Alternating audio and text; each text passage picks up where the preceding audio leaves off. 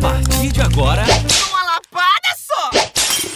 Gente, o negócio é o seguinte: esses dias eu tava, eu tava saindo do supermercado e eu, eu tava com dificuldade de carregar as sacolas, porque eu fiz uma compra muito boa.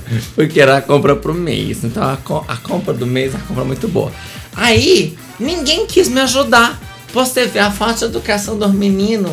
E era um menino bom. Que eu até levava ele pra casa se ele quisesse, entendeu? Mas ele não queria. Então, assim, ele não queria nem me ajudar a levar a sacola pra dentro do carro, gente.